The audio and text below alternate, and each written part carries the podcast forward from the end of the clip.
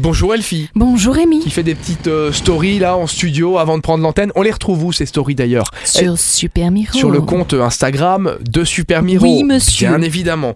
Allez, on commence avec euh, Aaron, le chanteur. Aaron à l'atelier avec l'âge d'or d'une certaine idée de la pop en tête, mais les yeux clairement tournés vers l'avenir, Aaron explore un large éventail d'ambiances musicales avec Magnetic Road, un gospel postmoderne déchirant dont le cœur bat ralenti.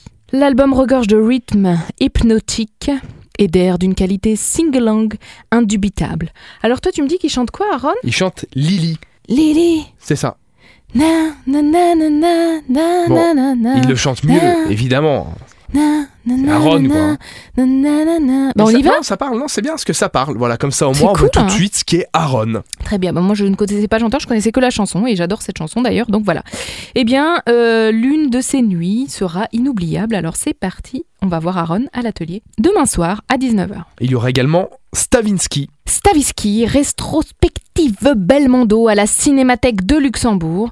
Ça date de 1974. Dans les années 30, Alexandre Stavisky jongle avec les millions et fait des affaires qui sont autant d'escroqueries.